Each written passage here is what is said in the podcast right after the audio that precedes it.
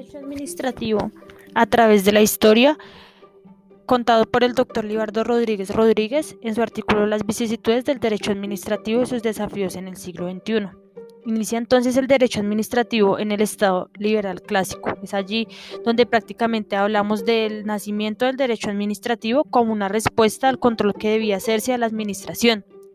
Este sería realizado por esta misma y por el jefe del Ejecutivo en colaboración con el Consejo de Estado, quien sería simplemente un asesor.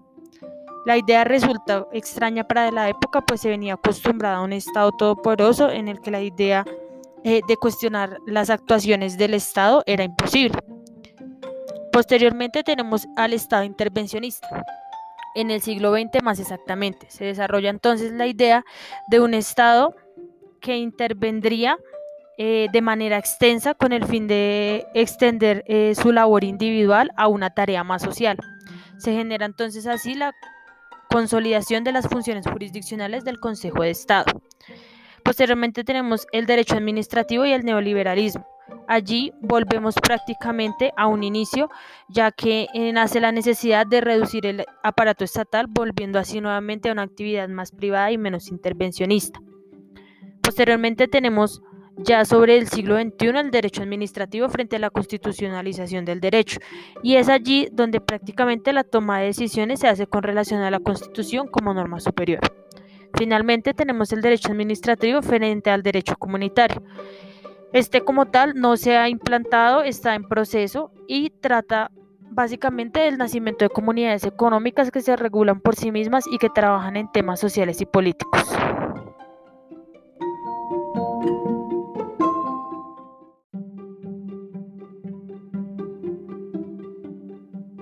Por otra parte, tenemos la publicación del doctor Álvaro Tafur Galvis, quien explica la huida de la administración hacia el derecho privado en los siguientes términos.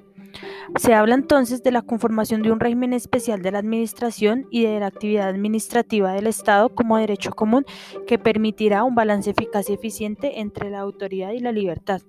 En Colombia, tras una etapa de aplicación creciente del derecho público a las actividades del Estado, se ha asistido en los últimos años a una aplicación de principios y reglas del derecho privado a las actividades y organización administrativas del Estado. En fin, en el último tiempo se ha acudido a la aplicación de disposiciones de derecho privado en sustitución de formas de derecho público con el propósito de lograr una equiparación de los agentes públicos con los privados.